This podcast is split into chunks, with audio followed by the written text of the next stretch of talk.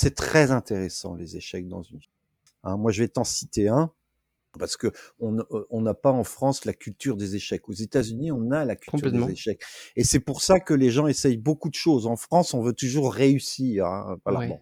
Ben, euh, sauf que dans la vie, on réussit pas toujours, ou parfois on, se plante plusieurs fois avant de réussir. Je suis, d'accord avec toi. C'est important d'avoir une, une bonne culture de l'échec. Ben oui, oui, oui. Alors moi, je me rappelle euh, entre deux entre deux aventures de ma vie professionnelle, j'ai créé une marque qui s'appelle Mouton Fâché, qui s'appelait Mouton Fâché. Mmh euh, les moutons fâchés, c'était pour ceux qui voulaient sortir du troupeau. Euh, alors donc c'était c'était une marque de, de vêtements euh, customisables. Alors donc des vêtements plutôt de marque. Hein, euh, et euh, on faisait des broderies, des transferts, des des cloutages sur sur des casquettes, sur des t-shirts, sur des jeans de marque.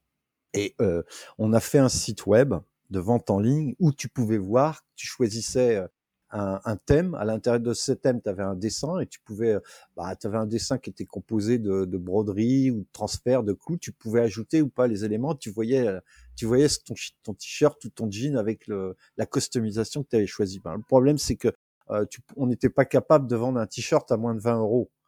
Alors, si tu veux, quand, as, quand as dans, tu t'adresses aux jeunes, il n'y a pas que des jeunes qui habitent dans le 16e. Hein. Hein, donc, euh, si tu n'es pas capable de vendre un t-shirt à 7 euros, 10 euros, allez, on va dire 10 euros, bah, tu te plantes. Donc, on avait fait une erreur de casting. On n'avait pas compris à qui on s'adressait. hein, voilà. Donc, ça, c'est bien comprendre quand on, quand on positionne une marque, un métier. Bon, le métier, il était bien vu parce que c'était la tendance. Euh, la créativité, elle était là, hein, puisqu'il n'y en avait pas d'autres qui le faisaient, ce qu'on faisait. Mais par contre, la définition du client, on l'avait oublié, quoi.